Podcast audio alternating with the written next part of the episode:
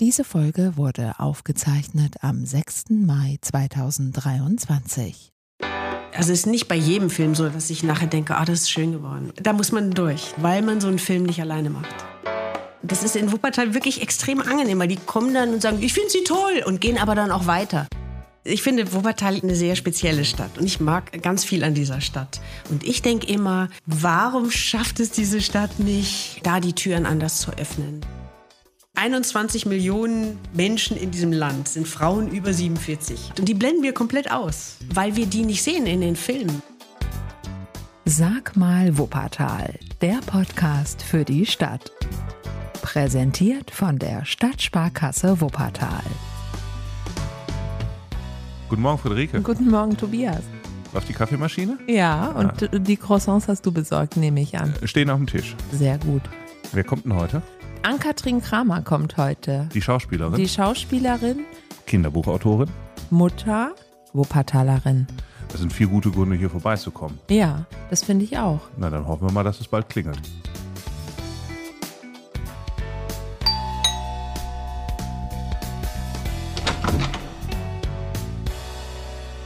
Gerade kommst du ja mehr oder weniger frisch von der Produktion, die tatsächlich auch in Wuppertal gedreht wurde. Ja. Und es ist auch so, dass Wuppertal nicht nur als Kulisse dient sozusagen, sondern dass die Geschichte wirklich hier mhm. spielt und hier äh, erzählt wird. Mhm. Worum geht es und was ist deine Rolle? Also, die Grundgeschichte ist die einer, Polizi einer Streifenpolizistin, das äh, spielt die Anne Rattepolle, die vor Jahren äh, eine ihrer zwei Töchter verloren hat, die ist ermordet worden von einem Jugendlichen, ähm, um den sie sich sozusagen in so einem sozialen Engagement auch mitgekümmert hat.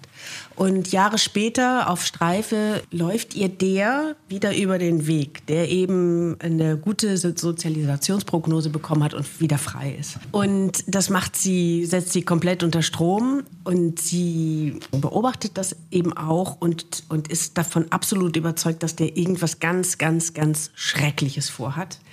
Und äh, damit liegt sie auch nicht falsch. Das ist sozusagen die Geschichte. Und mhm. meine Rolle ist, ich habe den als Kind aufgenommen, als Pflegekind. Ich wohne sozusagen nicht im Tal, sondern oben auf der Höhe in einer ganz schicken Villa, bin mega erfolgreich und habe mir damals eben irgendwie gedacht, für mein Glück brauche ich auch noch so ein Kind, also eine Familie irgendwie. Und hab, äh, bin daran gescheitert, also weil das eben quasi, wie soll man das ganz böse formulieren, das Kind hat halt geschmutzt und hat nicht wirklich so, also diese, das ist ja oft, dass Menschen so ein Bild haben von was und dann kommt die Realität und dann sind sie völlig überfordert. Also hat sie ihn zurückgegeben, was eben auch einen Knacks natürlich verursacht hat, einen der vielen, die dieser Junge schon erlebt hat. Und, und nun Jahre später, aus noch nicht ganz klaren Gründen, vielleicht auch aus schlechtem Gewissen heraus, nimmt sie ihn wieder auf. Das heißt, während diese ganze Geschichte passiert, wohnt er bei ihr im Souterrain und sie hat auf eine bestimmte Art auch Angst vor ihm. Das heißt, sie guckt, dass sie ihn also auch im, wegsperrt und dass, dass sie da irgendwie die Kontrolle über ihn behält. Sie beobachtet den über Videokameras. Um, also das ist eine ganz merkwürdige Beziehung, die die beiden haben miteinander. Und sie merkt eben auch, dass der was vorhat. Ist aber so mit ihrem Bild und sich beschäftigt, dass sie gar nicht auf die Idee kommt, das anzuzeigen oder da irgendwie tätig zu werden, sondern das ist eine Frau in einer ganz kompletten, wie soll man sagen, emotionalen Schockstarre. Wie toll ist es denn in Wuppertal zu drehen oder wie, wie außergewöhnlich vielleicht auch? Wie war das so für dich? Also zum einen ist das immer schön, wenn man im eigenen Bett schlafen kann, wenn man arbeiten geht. Äh, aber ja, das, ich finde Wuppertal, ich, ich finde das ja eine sehr spezielle Stadt und ich mag die auch gerne. Ich mag ganz viel an dieser Stadt und sehe auch, wie sie sich müht und versuche natürlich auch, und da bin ich sicher nicht die Einzige, zu erkennen, woran das liegt, dass manches eben nicht funktioniert. Und auch woran es liegt, dass manches sehr gut funktioniert. Weil ich finde zum Beispiel, dass das eine sehr kreative Stadt ist, dass hier viel Raum ist, um Sachen auszuprobieren. Und ich glaube ja auch, dass sozusagen die wirkliche Veränderung in der Peripherie stattfindet und nicht in Berlin Mitte, wo man sich irgendwie eine Stunde darüber unterhalten kann, welche, welcher Kaffeeweißer in den Kaffee kommt und, und äh, wie man seine Kinder nennt. Also das, es hat so was Rohes und, und Ursprüngliches. Und ich finde, diese Ambivalenzen zwischen einerseits auf der Höhe mhm, diese so Viertel, mhm. diese ja, also zum einen und auf der anderen Seite die äh, zum Teil sehr prekären Verhältnisse, äh, auch ein relativ hartes Pflaster zum Teil, Armut. Also diese Ambivalenzen, ne, die die Stadt hat, werden ja dann auch bespielt in der Serie und finde ich, sind eben aus, auch ein Grund dafür gewesen, warum die hier angesiedelt wurde. Es ist wie eine weitere Rolle, die die Stadt spielt. Mhm. Allein durch dieses Tal und auch die Enge, diesen Fluss, diese Schwebebahn, diese Optik, diese Erinnerungen an so alten Glanz, Verfall. Also das sind ja alles Sachen, die man hier total schön bespielen kann. Und für die es meiner Meinung nach hier auch wirklich, wirklich viele tolle Drehorte gibt. Und ich denke immer, warum schafft es diese Stadt nicht, da die Türen anders zu öffnen? Weil optisch gibt diese Stadt einfach echt viel her. Also ist Wuppertal unterschätzt auch als Drehort, aber auch vielleicht Drehort. auch generell, ja. ja. Aber das ist ja auch die Argumentation mit dem Artikel aus der Zeit letztens, ne, dass Wuppertal das neue Berlin ist. Und ich meine, als äh, Berlin in den 1990er Jahren, da war ja auch noch viel Luft nach oben. Ja, und es hat sich entwickelt. ja. Und so gesehen stehen wir ja jetzt ganz am Anfang. Ne? Mhm. Ähm, Ann-Kathrin, wir haben ähm, jemanden in unserem Team, den Frank Krieger, und ähm, den haben wir mal losgeschickt ja. und haben die Menschen auf der Straße gefragt, was sie über dich denken oder ob sie dich kennen. Und ähm, ich würde sagen, bevor wir vielleicht noch ein bisschen tiefer einsteigen, was du von der Stadt denkst, hören wir einfach mal, was die Stadt über dich sagt, wenn du magst. es, es ist sehr charmant geworden, finde ich. Sag mal, Wuppertal, ich habe Ihnen ein Foto mitgebracht, kurze Umfrage. Kennen Sie diese Frau hier? Warten Sie. Kommt erstmal die Brille auf. Die habe ich schon mal gesehen. Wer soll das sein? Ich frage mal den Mann. Ja, die kenne ich vom Fernsehen her. Das ist die äh, Blonde Haare. Die sieht hübsch aus. Ach ja, ich weiß, wer sie ist, aber ich komme jetzt nicht auf den Namen. Wir fragen mal jemand anders. Äh. Sie überlegen noch. Ja, klar. Ist hier die Wuppertaler. Ne? Kommt noch ein Name? Anne. Anne. Ann-Kathrin. Ja, sag mal, ich habe da auf den Zettel. Ach, weiß ich doch jetzt. Der Mann ist keine Hilfe. Ann-Kathrin. Ann-Kathrin Kramer. Schöne Frauen kennt man halt. Ne? Woher kennen Sie die? Äh, Film, Funk und Fernsehen. Zeitschriften beim Arzt. Genau. Ja, Aber ist die gut? Ja, ich mache sie. Weil sie schöne Rollen spielt und spielt halt ganz toll. Ist doch mit dem Krasnitzer verheiratet, mit dem Österreicher. Und war auch mal mit jemand anders Berühmten zusammen, nämlich? Äh, mit dem Liefert. Hat Ja. und hat so einen Sohn. Also Ihre Frau ist ja voll informiert, ne? Ich schlafe immer beim Fernsehen. Das Wie finden Sie die denn? Die ist nett, ist die. Ich sehe die gerne. Ja, warum? Die hat eine Ausstrahlung, spielt schön. Sympathische Ausstrahlung. Ja. ich bin auch sympathisch. Aber Sie sind nicht im Fernsehen. Ich habe mal einen Film, habe ich in Erinnerung, aber komme ich nicht drauf. Die hat schon mal eine Nonne gespielt. Ja, die hat alles gespielt eigentlich schon. Da habe ich letztens noch einen Spielfilm gesehen mit ihrem Mann zusammen, mit dem Herrn Krasnitzer. Ab und zu treffen wir die bei Akzenta in Wuppertal. Was kauft die denn ein? Weil da gucken wir nicht. Da ist Sie sind diskret. Ja, eben. Ich war früher Barmer und da habe ich die beiden öfter im Barmer Akzenta gesehen. Wie gehen die denn zusammen einkaufen? Händchen halten? Da habe ich nicht drauf geachtet. Echt. Also sieht dann keiner, der hingeht, kann ich mal bitte eine Unterschrift auf die Kiwi haben? Nee, niemals. Super. Ich finde das extrem herzlich ne? und auch die, also und auch charmant. Ich mag diese Art und Weise total gerne. Also auch jetzt nicht so genau wissen, aber irgendwie so. Also ich finde, es hat was ganz zugewandtes und äh, das, das ist sehr Wuppertal, ja. Ist das für dich auch so einer der Gründe, warum du gerne hier bist und äh, eben nicht irgend, also du könntest ja eigentlich überall leben. Nicht zuletzt vielleicht auch im viel schöneren Wien. Ja, wobei, da würde mein Mann nicht mitspielen, weil der möchte auf gar keinen Fall in Wien leben. Und wahrscheinlich hat das auch was damit zu tun, äh, wie Menschen eben sind zueinander. Und für uns beide ist extrem wichtig, ein entspanntes und unangestrengtes Leben zu haben im Außen. Also dass man nicht, wir möchten nicht morgens sozusagen überlegen, können wir jetzt einfach so zum Bäcker schlurfen oder müssen wir uns schick machen, weil wir die Filmstarre sind, sondern wir möchten ganz normal äh, unser Leben leben, weil wir das ist eine Arbeit wie jede andere auch und die hat eben was mit der Außenwirkung auch zu tun und die versuchen wir eben möglichst gering zu halten. Auch das ist eigentlich ein Teil der Arbeit, die uns beiden am wenigsten gefällt von von, von dem was was uns unsere Arbeit ausmacht. Also das ist in Wuppertal wirklich extrem angenehm, weil die kommen dann und sagen, ich finde sie toll und gehen aber dann auch weiter. Und kommen nicht und fassen einen an und sagen, machen wir mal Selfie oder so, sondern, sondern das ist ganz selten, sondern es hat immer was Freilassendes. Das finden wir extrem angenehm. Es gibt eine lustige Geschichte aus dem Stadtteil, in dem du wohnst mit deinem Mann, dass dort irgendwie, weiß nicht, Touris unterwegs waren, äh, auf der Jagd vielleicht auf Autogrammjagd. Und die wussten offensichtlich, hatten die schon rausgefunden, dass ihr da wohnt. Und dann sind die durch die Straßen und dann haben die da auch Menschen getroffen, die ebenfalls dort mhm. wohnen. Und dann haben die gesagt, ja, wir sind hier auf der Suche nach der Kramer und dem Krasnitzer. Mhm. Und dann haben die gesagt, ja, wir wissen schon, wo die wohnen, aber wir sagen euch das nicht. genau. Ja, ja? das äh, passiert. Ja. Ja. Es gibt auch äh, manchmal den Fall, dass die dann sagen, nee, hören wir zum ersten Mal. also da gibt, das ist schon so eine, ist auch eben ein Schutzraum. Ich finde das auch charmant. Also ich habe das Gefühl, dass wir uns eher wahrnehmen, einfach auch als Teil von sich. Und das ist auch jetzt keine riesengroße Sache. Das finden wir gut. Du bist ja im Endeffekt auch da geblieben, wo du herkommst, denn du kommst ja ganz ursprünglich aus Wichlinghausen, richtig? Ganz ursprünglich komme ich aus der Landesfrauenklinik in ja. Und ähm, meine Kindheit habe ich in Wichlinghausen zugebracht. Ja, genau. Ich war ja auch, als ich dann erwachsen wurde, lange, lange weg. Ich bin ja erst später wieder zurückgekommen nach Wuppertal. Also ich bin ja nicht die ganze Zeit hier geblieben. Mhm. Und das war auch gut, einfach viele Jahre mal weg zu sein und, und dann erst wieder zurückzukommen. Du engagierst dich ja sehr für Wuppertaler Kinder, die es nicht so ganz einfach haben. Ja. Und in der Vorbereitung haben wir so gedacht, naja, wer aus Wichtlinghausen kommt, mit einem Hauptschulabschluss startet, dem würde man jetzt erstmal vielleicht nicht eine ganz glamouröse Karriere vorhersagen. ja. Ist das Teil deines Antriebs auch, dich ganz besonders zu kümmern um Kinder, denen vielleicht schon sowas anhaftet? Ja, also ich finde das schon spannend, dass in unserem Land, also erstens finde ich, ist es ein, ein wirklich untragbarer Zustand, dass, dass nach wie vor Kinder aus bestimmten Verhältnissen es ungleich schwerer haben. Ne? Dass wer mit sozusagen, wer mit ein bisschen mehr Geld geboren wird, der hat eigentlich da ist es klar, dass da irgendwas draus wird.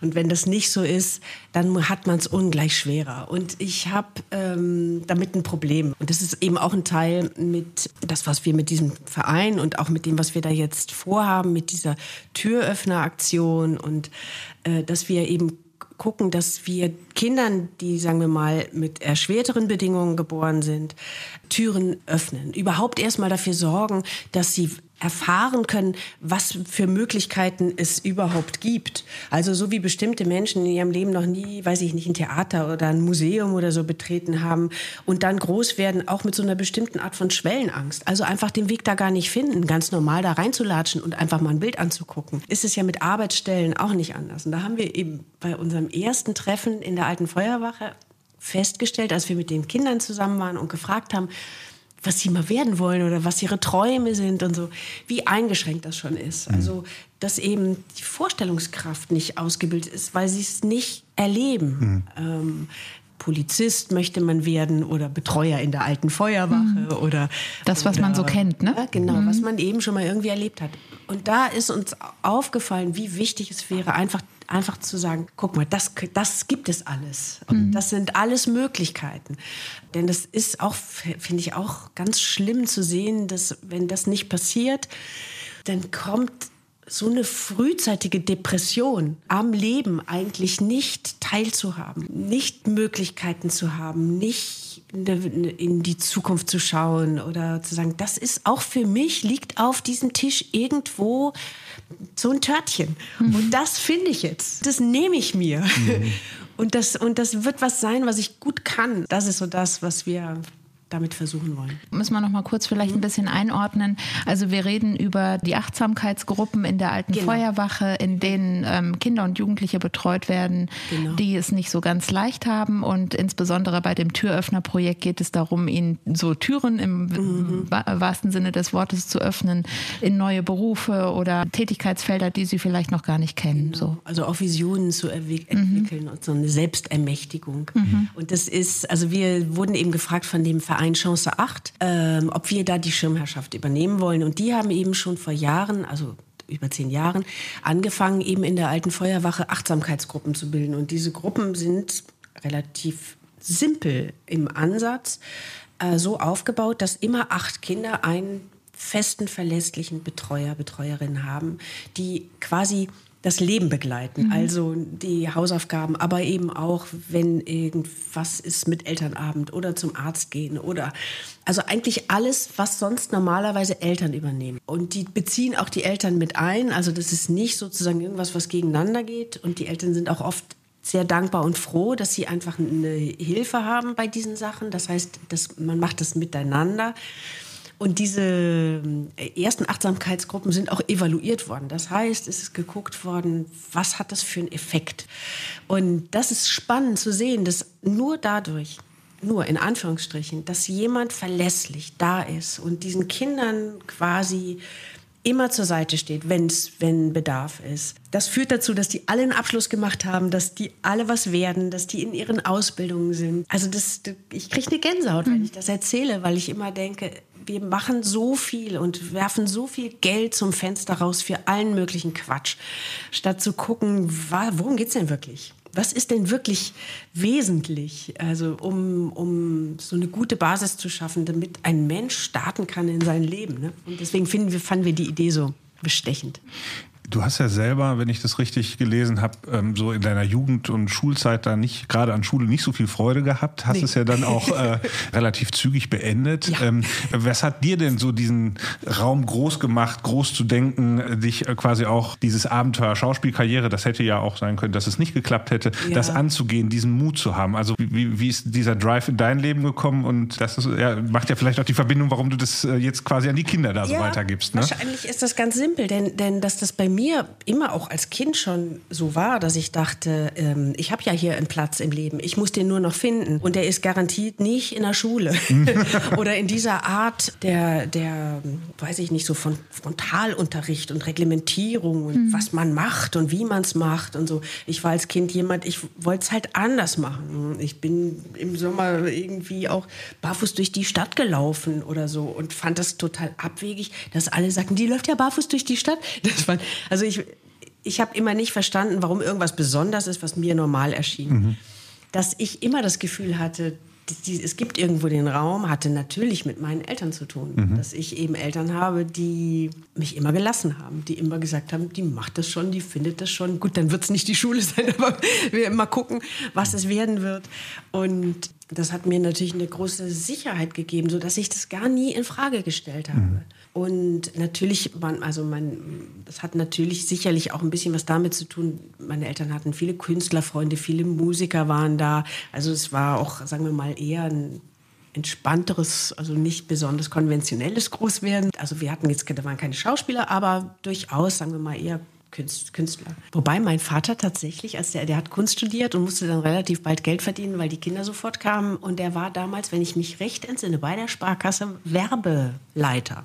Und, und, wie, wie bringt ihr euch jetzt für den Verein ein? Also wir haben gleich als erstes gesagt, wir würden jetzt ungern einfach nur unsere Namen dahergeben und dann immer mal so auftauchen, wenn es irgendwas, weiß ich nicht, zur Scheckübergabe oder so, sondern wir hm. versuchen einfach Teil davon zu sein und, und zu gucken, was ist eine gute Idee, was hm. könnten die nächsten Schritte sein. Und dann teilt sich das in diesem Verein, das ist eben auch toll, dadurch, dass das sehr unterschiedliche und sehr engagierte Menschen sind, die da eben arbeiten, ist es, also weil man sofort sieht, der kann eher das der kann eher das. Wir sind zum Beispiel diejenigen, wir sind dann eben auch oft Türöffner, weil wir es natürlich leichter haben, wenn wir irgendwo anrufen und sagen, also wir würden gerne mal hier mit dem Chef sprechen, wir haben da eine gute Idee. Ist das einfacher, als wenn jetzt sozusagen jemand von der alten Feuerwache kommt und dann müssen wir uns auch nichts vormachen, so funktioniert unsere mhm. Welt, das ist so. Da hat man es leichter, wenn man einen prominenten Namen mhm. hat. Aber das können wir ja dann auch sozusagen reinschmeißen in diesen Topf. Und, und, das ist das, was wir dann eben auch tun. Es gibt so zwei Sachen, die man über Wuppertaler sagt. Das eine ist, der Mob hat gern. Und das andere ist aber auch, dass das bürgerschaftliche Engagement hier überdurchschnittlich hoch ist. Mhm. Wie ist dein Bild vom Wuppertaler? Also ähm, ganz klar das Zweitere.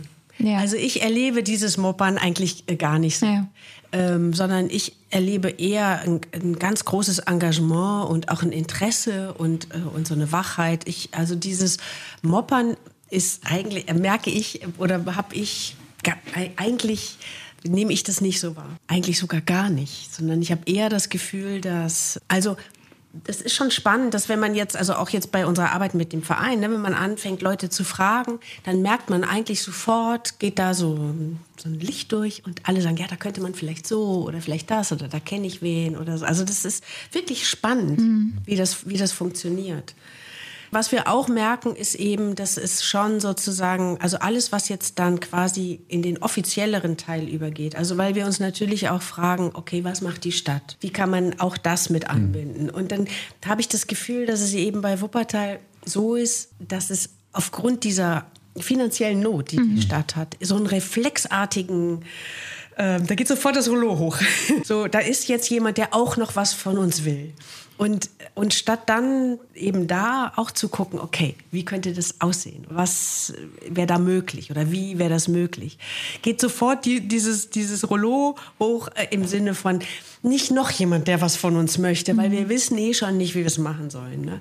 Das heißt, ich habe dafür auch durchaus ein Verständnis auf der einen Seite. Auf der anderen denke ich, auch da wäre es schön, wenn man etwas improvisierter und zugewandter an solche Sachen rangeht. Mhm. Denn, denn ich glaube, dass da eben zum Teil auch Sachen verhindert werden, die nicht verhindert werden müssten. Frustriert dich das manchmal, dass in einem Land, das so reich ist wie Deutschland, du dich dann eigentlich darum kümmern musst oder darfst auch, aber dass zum Beispiel Jugendliche äh, einfach äh, doch eine gute Chance fürs Leben bekommen? Ist da auch manchmal ein Ärger, ein Wut auch so ein Antrieb? Ich oder? finde das absurd. Ja. Ich finde das wirklich absurd. Äh, wer war das? War das der Weigel, der mal gesagt hat, es ist ja genug Geld da, es ist nur scheiße verteilt. und das denke ich oft. Ja. Es ist ja wirklich genug Geld da, es wird nur scheiße verteilt. Also deswegen ist es eben auch, was ich eben gesagt habe, diese Achtsamkeitsgruppen, die sind ja so simpel in ihrem Aufbau und mhm. relativ übersichtlich auch in dem Bedürfnis mhm. nach, äh, nach Finanzen. Auf der anderen Seite haben wir aber so ein ganz merkwürdiges System von Heimkindverwahrungen, die so aufgebaut sind, dass je, mehr man denen sozusagen den Weg erschwert, desto mehr Kohle bekommen sie mhm. sozusagen. Mhm. Das heißt, es werden im Prinzip geht es eher darum zu gucken, dass es dass, dass möglichst mh, mm, schwierige Kinder sind, die möglichst viel Scheiße bauen, mhm. man dann möglichst viel, also dann einfach deutlich mehr Zuwendung bekommt. Das ist einfach in sich so so verdreht. Da kriege ich also ja, das ist ein bisschen schrecklich. Hättest du da manchmal Lust, in die Politik zu gehen? Ja, ich glaube, dass ich glaube, dass, es gibt ja einige, die, ähm, also ich weiß nicht, Barbara Rütting sagt jetzt wahrscheinlich mhm. nur wenigen was, aber das ist ja auch eine sehr engagierte Frau, die dann irgendwann in Bayern in die Politik gegangen ist und die daran, also alle, die das gemacht haben, die sozusagen mit Engagement äh, daran geht, sagen nach ein, zwei Jahren, da ähm, reibt man sich auf, weil es geht eben da oft gar nicht darum, das Beste zu erwirken, sondern Fründe zu verteilen, Machtstrukturen äh, aufrechtzuerhalten, den allerkleinsten gemeinsamen Nenner zu finden. Das ist, glaube ich, eine sehr frustrierende Arbeit. Und wenn du so fiktiv mal Königin von Wuppertal sein könntest? Also bewusst. Ich sehr viele gute Ideen. genau. Was, was, was wären so deine Top-Ideen? Also als allererstes Krönung. würde ich gucken, wo überall diese, entlang der Wupper diese ganzen schönen alten Fabriken, die alle so verrotten und vor sich hin schimmeln. Da würde ich zum Beispiel alle Künstler des Landes einladen. Kommt her, macht euch eure Ateliers, guckt, wie wir das irgendwie halbwegs hinkriegen, damit man Menschen hierher holt, die Räume nutzen. Und dann glaube ich, dass daraus ganz viel entstehen kann. Mhm. Ich glaube, dass das, also ich finde zum Beispiel auch spannend, jetzt sind wir eine Universitätsstadt und man merkt das gar nicht. Also deswegen glaube ich, dass es wichtig wäre, Leute herzuholen, die auch Lust haben, hier zu sein oder eben ein bisschen vereinfachte Möglichkeiten bekommen. Also zum Beispiel äh, der, der Wohnraum oder eben deswegen habe ich gesagt Ateliers. Mhm. Also dass man, das, das sind ja nicht alles wirklich Künstler oder großartige, äh, innovative Sachen, die da passieren. Aber es kommen Menschen, die Lust haben, was in Besitz zu nehmen, zu gestalten. Und daraus wächst ja dann auch wieder ganz viel. Du bist Kinderbuchautorin und das ist jetzt nun schon eine Weile her, dass die Bücher veröffentlicht wurden. Und darin geht es unter anderem, weil du gerade Ateliers gesagt hast und die, die leerstehenden Fabriken. Ähm, und du beschreibst in diesem Buch ein Haus ohne Fenster, in dem das Mädchen Mathilda wohnt und du selber bist in einem Haus ohne Fenster aufgewachsen. Mhm. Kannst du erzählen, also wie sieht denn so ein Haus aus und wie kann man darin wohnen? Man kann das besichtigen. Das Haus gibt es ja. tatsächlich wirklich. Und das ist eine ehemalige Husenträgerfabrik. Mhm. Und meine Eltern haben die, das war eben auch so, das waren drei Etagen drei Räume. Und äh, da haben die gefunden, dass das eine tolle ein tolles Wohnhaus werden könnte und haben das dann halt so, so angemalt, renoviert, sowas. Und dann sind wir da eingezogen. Und das war lustig, weil zur Straße vorne sieht das aus wie, eine, wie so ein Fabrikgebäude eben und hat äh, keine Fenster. Aber was man eben von der Straße ja nicht sieht, ist es nach hinten, geht das in so einen Innenhof und dann hatte das diese riesengroßen alten Fabrikfenster, die eben, ja, so groß wie die Wand Mhm. sind. Und das sieht, sieht man aber eben von vorne nicht. Welche Erinnerungen verbindest du mit Aufwachsen in Wichlinghausen? Total schöne. Das war ganz schön. Also, weil ich ein, einfach mein ganzes Leben da auf der Straße verbracht habe. Barfuß im Sommer. Ja. das war ein Leben draußen. Das war, da fand ich ein ganz tolles Viertel. Also ich war ja nicht alleine draußen, sondern da waren da, ne, alle, es war auch eine, so eine Mischgegend irgendwie. Das ist ja auch so was, was finde ich immer mh, mehr so verschwindet mit dieser Ghettoisierung, wer jetzt wo wohnt. Und da war eben, da war sozusagen ein Stück rauf, war so eine, auch so eine kleine Fabrik mit so einer Fabrikantentochter, die immer da in ihrem Garten und dann zwei Häuser weiter wohnten dann irgendwie eine Familie mit, weiß ich nicht, die hatten glaube ich sechs Kinder, die kaum Haare hatten, weil so, also es gab die sogenannten Gastarbeiter, also eine, so eine Durchmischung aus Menschen, die aus anderen Ländern kamen und das machte natürlich eine sehr bunte Mischung, wo man alles Mögliche mitkriegte, wie man irgendwie groß werden kann. Und das, glaube ich, ist ganz gesund. Also wenn man eben nicht nur unter seinesgleichen ist. Vor Abitur und Schauspielausbildung war ja erstmal hier Cut Ja. und du bist nach München gegangen. Wie ging das genau? Kannst du Ja. das? Also ich habe erstmal habe ich ja, ich bin ja dann mit 16 weg von der Schule und habe erstmal eine Ausbildung gemacht als Werbegestalterin. In Lennep bei Karstadt, was super war, weil ich immer dachte, äh, mit dem Beruf kann mir ja gar nichts passieren, weil den kann man überall selbstständig ausüben. Da brauche ich nur eine Werkzeugkiste und ein paar gute Ideen und dann ähm, kann mir ja nichts passieren. Das heißt, das habe ich dann gemacht und dann bin ich nach Griechenland, weil ich da verknallt war und dachte, also eigentlich wollte ich auswandern, das hat sich dann aber relativ schnell äh, erledigt und bin dann, als ich zurückflog, landete eben das Flugzeug in München und dann dachte ich, oh, hier ist schön, hier bleibe ich und hier gehe ich auf die Schauspielschule.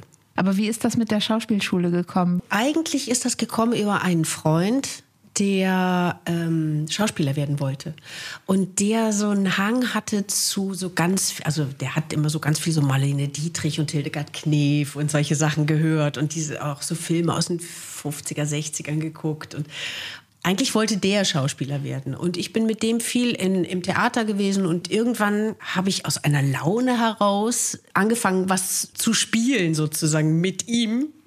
Und er hat so Schiss, also nicht Schiss gekriegt, aber er hat dann irgendwann da gestanden und hat gesagt, eigentlich musst du das werden. Und dann habe ich gedacht, okay, dann ist das vielleicht eine gute Idee. Also es ist ein bisschen erwachsen eigentlich aus der Beziehung zu ihm und seiner Beschäftigung damit. Also Ja. das ist wahrscheinlich, muss ich sagen, so ein, das erste Mal gewesen, oder er ist derjenige gewesen, der mich auf die Idee gebracht hat. Wahrscheinlich hat es was damit zu tun, dass ich bin sehr, ich bin wirklich interessiert an, an Leuten. Und manchmal auch so, dass, dass ich so denke, dass ich ein bisschen zu viel krie- mitkriege von anderen und deren Wünschen oder was da los ist oder so. Aber, aber das ist äh, für mich interessant. Und natürlich stellt man sich auch immer so ein bisschen in, in Verbindung dazu, sodass wie soll ich sagen, ich empfinde mich eher als so, eine, also als so etwas im Fluss. Ich bin nicht fest, der Weg ist nicht klar. Also auch jetzt, jetzt bin ich ja schon etwas älter, man könnte meinen, das ist jetzt, also die Weichen sind gestellt. Sondern Ja. es ist immer noch alles möglich. Es kann auch sein, dass ich nächste Woche sage, lass uns mal auswandern. Das wäre doch jetzt eine gute Idee. Und dann ist es durchaus realistisch, darüber Ja. nachzudenken und anzufangen, darüber zu träumen, was vielleicht eine gute Idee wäre. Und da ist ja dann die Schauspielerei wahrscheinlich auch besonders interessant, weil du ja nicht nur in deinem eigenen Leben all diese Veränderungen, Veränderungsmöglichkeiten hast, sondern das quasi auch im Beruf noch ausleben kannst, ständig in andere schön, Rollen zu ja. schlüpfen, oder? Also man hat schon manchmal so, so, dass man bestimmte Sachen, dass man so bestimmte Leben leben kann. Mhm. Zum Teil ist das so. Was muss eine Rolle denn haben, damit du sie spielst? Du hast früher, das habe ich irgendwo gelesen, mal gesagt, Serien sind gar nicht so dein Ding, weil tatsächlich die Charaktere häufig gar nicht so wahnsinnig weiterentwickeln, dass das aber ein Kriterium wäre für dich, eine Rolle anzunehmen. Ja, das habe ich mal gesagt. Das ist aber auch eine ganze Weile her. Und Ja. man muss sagen, da hat sich total viel getan. Also heute werden Serien ganz anders äh, geschrieben und konzipiert und aufgebaut. Das hat mit dem, wie das mal gewesen ist, gar nicht mehr wirklich viel zu tun. Das ist eine ganz eigene Erzählform geworden. Und, ähm, und so wie ich damals auch immer gesagt habe, ich verstehe gar nicht, warum, wenn man eine Serie macht, dann ist doch viel geiler, man nutzt die Zeit, die mehr Zeit, die man hat, wirklich in diese Charaktere anders einzusteigen und, und Bögen zu erzählen und so. Das passiert ja jetzt alles. Ja. Also das, äh, das wird ja ganz anders genutzt und finde ich, ist ein ganz tolles Medium. Äh, hat sich gewickelt, entwickelt, also sicher auch durch die ganzen Streaming-Dienste und so. Das sind ja, also da ist ja auf diesem Markt ist ja gerade wahnsinnig viel los und in Bewegung und Veränderung. Ich glaube, so unter Schauspielern ist das so, so dass da, man möchte jetzt besonders gern Serien spielen, oder? Es hat sich so ein bisschen ge- gewandelt, ja, also oder? es gab tatsächlich Zeiten, da haben Agenturen ähm, so äh, Mails, äh, Mails, damals noch wahrscheinlich Faxe, ähm, dass sie äh, darum bitten, dass ihre Klienten nicht für Serien angefragt werden. Sowas machen die nicht, gab es äh, Ja. also auch. Ähm, das ist heute deutlich, also ganz komplett anders. Nein, das ist was schön, das ist toll dabei zu sein. Ja. Auf jeden Fall. Aha. Wie schafft man das denn in so einem Beruf, in dem es ja auch viel um Inszenierung geht und auf Abruf jemand sein? Wie schafft man es da authentisch zu bleiben? Also wenn ich zum Beispiel nicht drehe oder ähm, einfach so meiner Wege gehe und in der Akzente einkaufe oder so und dann plötzlich ich, man sieht das im Augenwinkel, wenn die Menschen dann mich erkennen oder irgendwie so. Und manchmal ist es auch so, wenn dann jemand mir zu nahe kommt oder so. Und ich bin gerade so super privat, dass ich das gar nicht zusammenkriege. Und dann merke ich, dann ist das auch, dann stresst mich das auch. Weil ich so äh, immer denke, das hat ja mit mir gar nichts zu tun, das auf der Mattscheibe. Aber die Menschen denken oft, sie kennen mich, weil ich ja bei ihnen im Wohnzimmer sitze. Stresst es deinen Mann eigentlich, dass er so eine prominente Frau hat? Ähm, ich glaube nein. Er kommt damit gut Ich zurecht. glaube, er kompensiert das ganz gut. Sitzt ihr abends manchmal da und guckt euch eure Produktionen an? Oder du dir deine dann? Meistens guckt man die, wenn die fertig sind und dann ist ja meistens auch so Pressearbeit, wo dann Interviews und so. Das heißt, wir gucken das eigentlich vorher, damit man dann ungefähr weiß, wenn dann Interviews sind, damit man quasi weiß, was daraus geworden ist und so. Dass wir zusammen unsere Filme gucken, ist, glaube ich, noch nicht ein einziges Mal vorgekommen.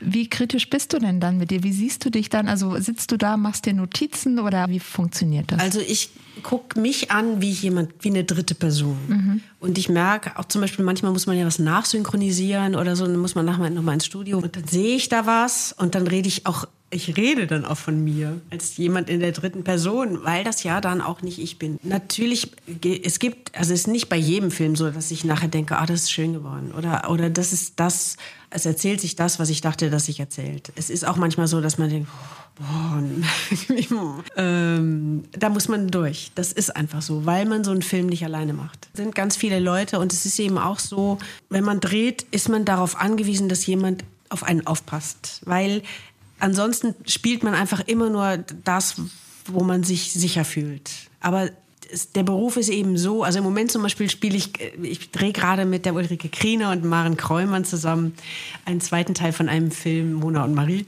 Und da ist es so, dass ich da eine, wie soll man sagen, einen Düsseldorfer Königsallee Trophy Wife spiele. Also wirklich eine ganz schräge Person.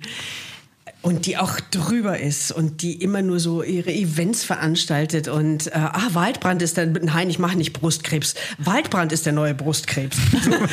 und das heißt, das macht total viel Spaß, aber ich erzähle das jetzt nur deshalb, weil das eben sowas ist, wo ich das Maß von wie exaltiert ist die, kann ich selber nicht äh, wirklich einschätzen. Das heißt, ich brauche jemanden von außen, der auf mich aufpasst. Und ich, kann, ich will aber also ordentlich Zunder geben. Das heißt, es kann aber sein, dass das am Ende zu viel ist. Das ist ein Risiko, damit muss ich leben. Dass man am Ende denken könnte, also das ist aber jetzt wirklich ein bisschen dick. Was macht die denn da? Und das ist eben sch schwierig, dass man sich da nicht immer gleich vorher schon so einfängt und sagt, nee, das mache ich lieber nicht, weil das könnte zu viel sein, sondern dass ich sage, ich mache das jetzt. Und wenn es zu viel ist, ja, dann ist es so.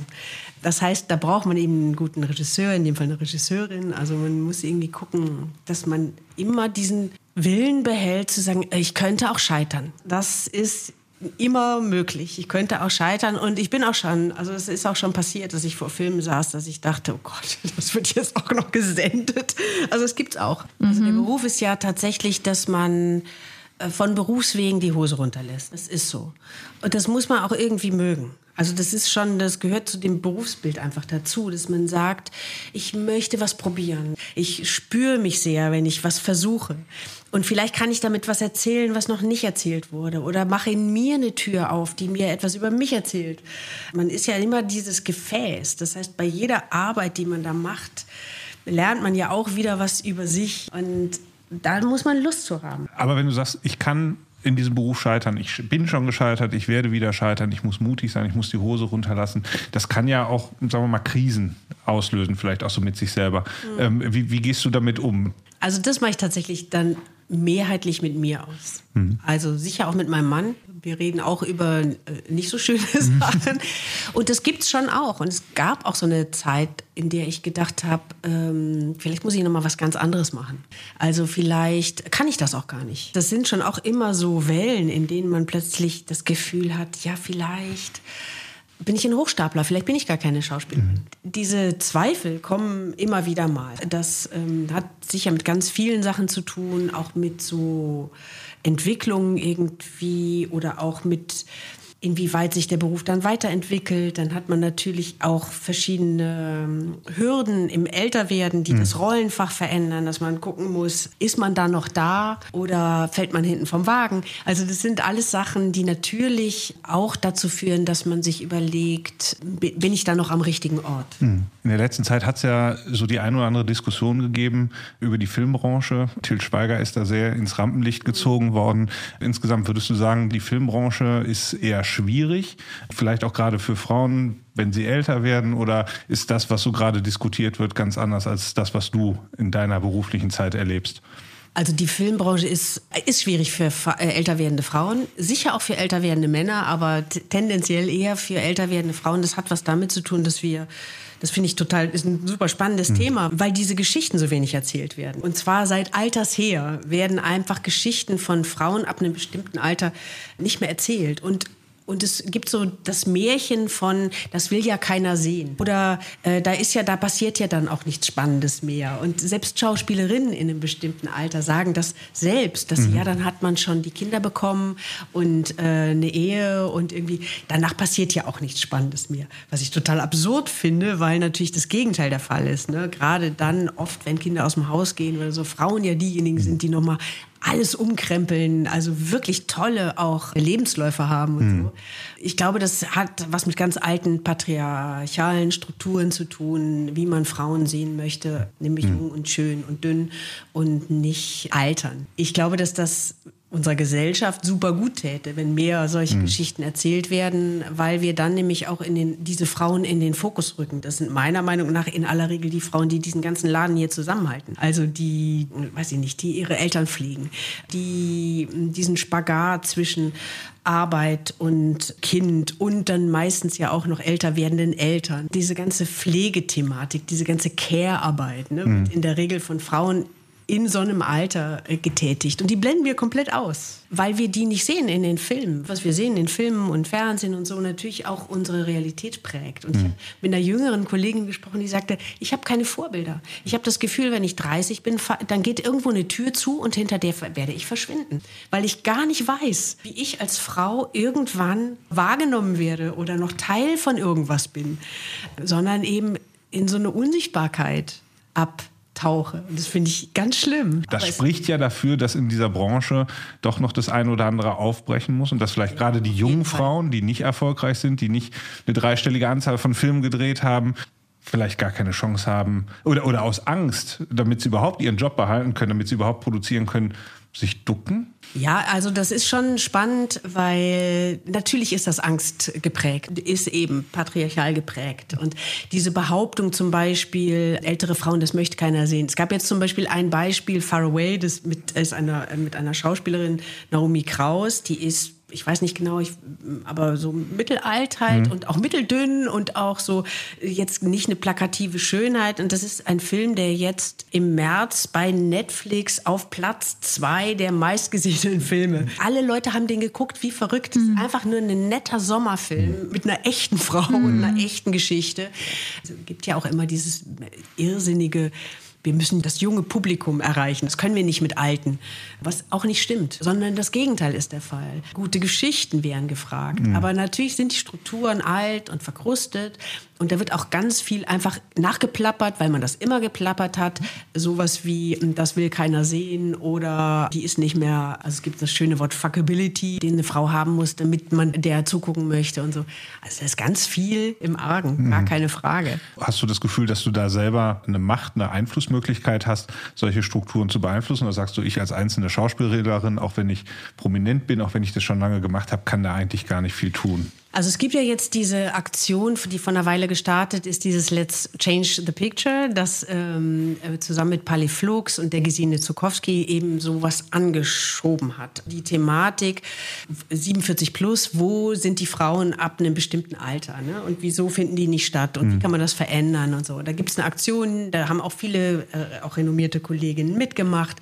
Da ist auch noch viel Luft nach oben und auch noch viel Arbeit, aber das sind natürlich alles Versuche, ins Gespräch zu kommen mit Machern, mit Fernsehverantwortlichen, mit Chefs und da Türen zu finden, diese ganze Problematik mal auf den Tisch zu tun, zu betrachten und dann auch wirklich mal zu beleuchten.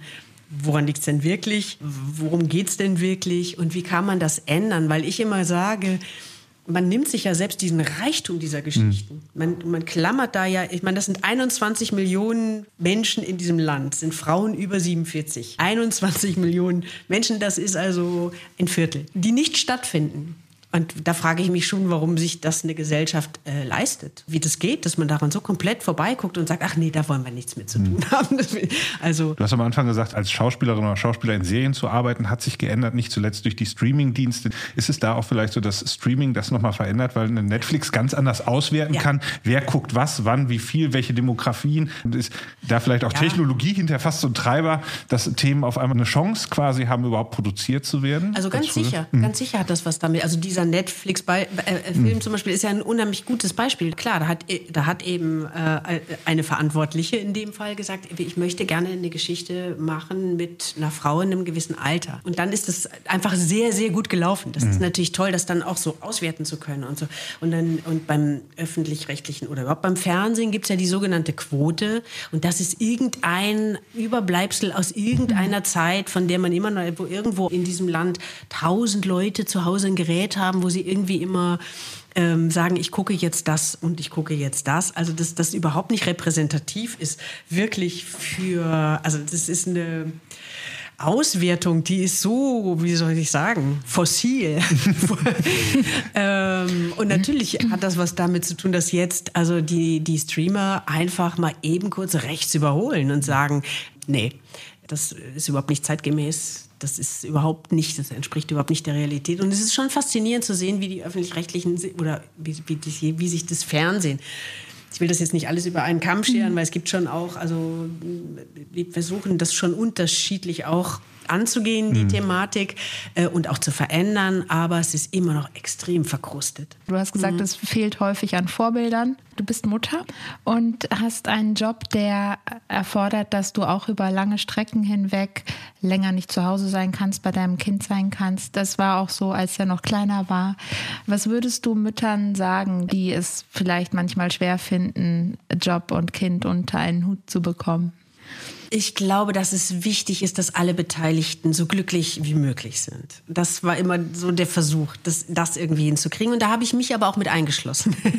Und das heißt, ich habe ich hab das große Glück gehabt, ich habe das versucht und es hat eben auch geklappt. Ich bin dann ja in die Nähe meiner Eltern gezogen. Das heißt, meine Eltern waren Teil dieses Konstrukt, ähm, die ganze Umgebung und eben eine ganz, ganz tolle Hilfe, Kinderfrau sozusagen, die, die wir dann hatten, die uns da zur Seite stand, verlässlich immer, die auch eigene Kinder hatte, oder hat, ähm, sodass daraus so eine Win-Win-Situation entstanden ist, dass die nicht irgendwo hingehen musste zum Arbeiten, sondern dass mein Sohn bei denen einfach mit dabei sein Mhm. sodass der da auch wieder zwei ganz wunderbare Geschwister dazu bekommen hat. Das heißt, wir haben an so einem Konstrukt gebastelt, das so ein bisschen baut auf diesem Satz, es braucht ein ganzes Dorf, um ein Kind zu erziehen. Ich musste dann nur immer aushalten, und das ist vielleicht das Wichtigste an dieser ganzen Geschichte, dass das eben bedeutet, dass mein Sohn nicht traurig ist, wenn ich weggehe. Also, und das war immer das Ziel, was ich hatte. Wenn ich sage, tschüss, ich bin dann jetzt weg, der sagt, tschüss, Mama, bis bald. Ja. Da muss man dann auch konsequent sein. Das ist so der, der, glaube ich, der Knackpunkt. Aber eben auch wenn das gelingt, dann ist es auch wirklich für alle Beteiligten gut. Wo ich zum Beispiel immer gesagt habe, also gerade meine Mutter hat dann immer gefragt, dürfen wir denn dann das und das und so und so. Und da habe ich gesagt, der ist dann bei dir, dann gelten deine Regeln. Also Ich habe da nicht so Zettel gemacht, wo drauf steht, ähm, der darf nur das essen und nur das gucken und nur das und das, sondern dann habe ich gesagt, dann, du hast auch drei Kinder großgezogen, du wirst es schon richtig machen. Also, dass man dann sagt, dann muss man es auch abgeben und loslassen. Und so hat es eigentlich ganz gut funktioniert. Mein Sohn sagt heute, es war, war okay. Das heißt, es ist aber auch die Ermutigung an Mütter, an junge Frauen, eigentlich auch ihren, ihre eigenen Bedürfnisse nicht hinten anzustellen. Ja, also ich glaube, das ist die allererste wichtige Frage, dass man irgendwie guckt, was, also das meinte ich eingangs, dass man guckt, dass alle möglichst glücklich sind und dass man sich selber da auch mit einschließt. Und ich glaube, das ist wahrscheinlich auch mit die schwierigste Frage, weil das nämlich bedeutet, man muss sich die auch wirklich beantworten können. Denn es gibt ja auch den Fall, dass man sagt, ich möchte aber eigentlich am liebsten nur hier sein bei meinem Kind. Mir fehlt das andere nicht. Am allerliebsten würde ich das. Und wenn das die Antwort auf die Frage ist, dann muss man gucken, wie man das hinkriegt. Also ich glaube, dass das sozusagen die allererste Frage, wenn die geklärt ist, dann geht der, dann wird man den Rest auch irgendwie schaffen. Ich glaube, dass dass das mit das Schwerste ist, weil wir natürlich auch, auch selber immer mit unseren Bildern zu tun haben. Und weil wir ja auch über eben lange, lange Zeit äh, irgendwie auch immer so eingeredet kriegen, wie, wie eine starke Frau ist und was man alles schaffen muss und was alles wichtig ist und so. Und dann hat man so einen riesen Berg vor sich und muss den erstmal sortieren. Wenn du nicht bei Podcast-Produktionen sitzt, was machst du denn am Wochenende? Wie sieht dein Ann-Kathrin Kramer Wochenende aus? Also ich arbeite ja auch oft am Wochenende. Also wir haben ja nicht so einen 9-to-5-Job. Das heißt, am Wochenende ist oft Vorbereitung oder so, irgendwas, was man arbeiten muss. Aber ich sitze auch einfach gerne im Garten rum und guck, äh, guck so vor mich hin. Also das heißt, ich mache sehr gerne nichts. Ja. Weil ich das Gefühl habe, dass wir alle viel zu selten nichts tun und ähm, ich auch immer merke, dass das die Zeit ist, wo man am ehesten gute Ideen hat oder ähm, wirklich in so einen Fluss kommt. Und ich denke, auch je öfter man das macht, desto schneller funktioniert das, dass man eben aus dieser ganzen Funktionalität rauskommt, in der wir uns alle befinden und, und wieder so anfängt, also zu leben, was für sich zu tun. Oder die Sozialisten haben das doch mal so genannt. Acht Stunden sollst du arbeiten, acht Stunden sollst du ruhen, acht Stunden sollst du Mensch sein. Und äh, dieses Menschsein ist eben das, was ich finde, das ist der Zeitraum, in dem man einfach so ist. Hm. Ist es in der Schauspielerei schwer, Mensch zu sein, weil man dann in einer anderen Rolle ist und auch so in diesen Zwängen der Produktion? Oder ähm, ist, ist Das der ist Job besonders schwer. geeignet, Es ist- beides zu sein? Also er ist insofern sehr geeignet, weil man, äh, weil man immer ganz komprimiert total intensiv arbeitet und dann aber eben auch Zeit hat, in der das nicht ist. Und das heißt, ich finde das eigentlich einen ziemlich idealen Zustand, so für, für dafür, wie ich gebaut bin, weil ich das einfach mag, mich auf was so komplett zu konzentrieren. Das heißt aber eben auch, dann ist so ein, dann ist dieser Arbeitstag oder so ein Drehtag hört dann nicht auf mit dem Drehschluss, sondern dann ist die Vorbereitung oder man überlegt noch, was man gemacht hat, was man versäumt hat, wie man das vielleicht noch unterkriegt in dem Film, in anderen, also man ist dann sozusagen rund um die Uhr damit beschäftigt. Und wenn es dann fertig ist, dann ist es aber auch, dann schiebt man das weg und dann hat man das wirklich auch fertig. Das ist ein total schönes Gefühl. Du hast vorhin gesagt, dieses Runterfahren muss man auch trainieren, aber dann bist du ja gut im Training, oder? Wenn du sagst, du bist einerseits sehr in charge und in dieser, in dieser professionellen Aufgabe und dann setzt du dich in deinen Garten und kannst dann aber auch recht Das gut. kann ich, kann ich wirklich gut. Ja. ja. Habe Ja. ich aber auch gelernt, also in den ersten Jahren, ist das oft passiert, was dann viele ja so auch benennen, dass man dann in so ein Loch fällt und dass man dann gar nicht weiß irgendwie. Und das war in den ersten Jahren schon auch manchmal so, dass man dann morgens irgendwie um fünf senkrecht im Bett stand und dachte, ich muss jetzt los. Ja. Aber da war nichts. Ja. Und dann muss man natürlich auch aushalten, dass man in dem Beruf nicht immer weiß, wann es wirklich weitergeht. Wenn dann sowas vorbei ist, dann kann das sein, dass am nächsten Tag schon wieder jemand anruft. Es kann aber auch sein, dass das ein paar Monate dauert oder ein paar Wochen oder. Also man weiß das nicht. Das heißt, man muss relativ schnell lernen, das irgendwie, also war meine Meinung, damit zurechtzukommen, weil sonst ist man ja immer unter Strom, weil man auch dann in der Zeit, in der nichts ist, immer denkt, oh, es ist nichts. Oh, werde ich überhaupt jemals wieder arbeiten? Ja. Das sind ja Sachen, die man nicht in der Hand hat. Und deswegen finde ich das zum Beispiel für Schauspieler, die frei arbeiten, etwas, was total dazugehört, dass man lernen muss.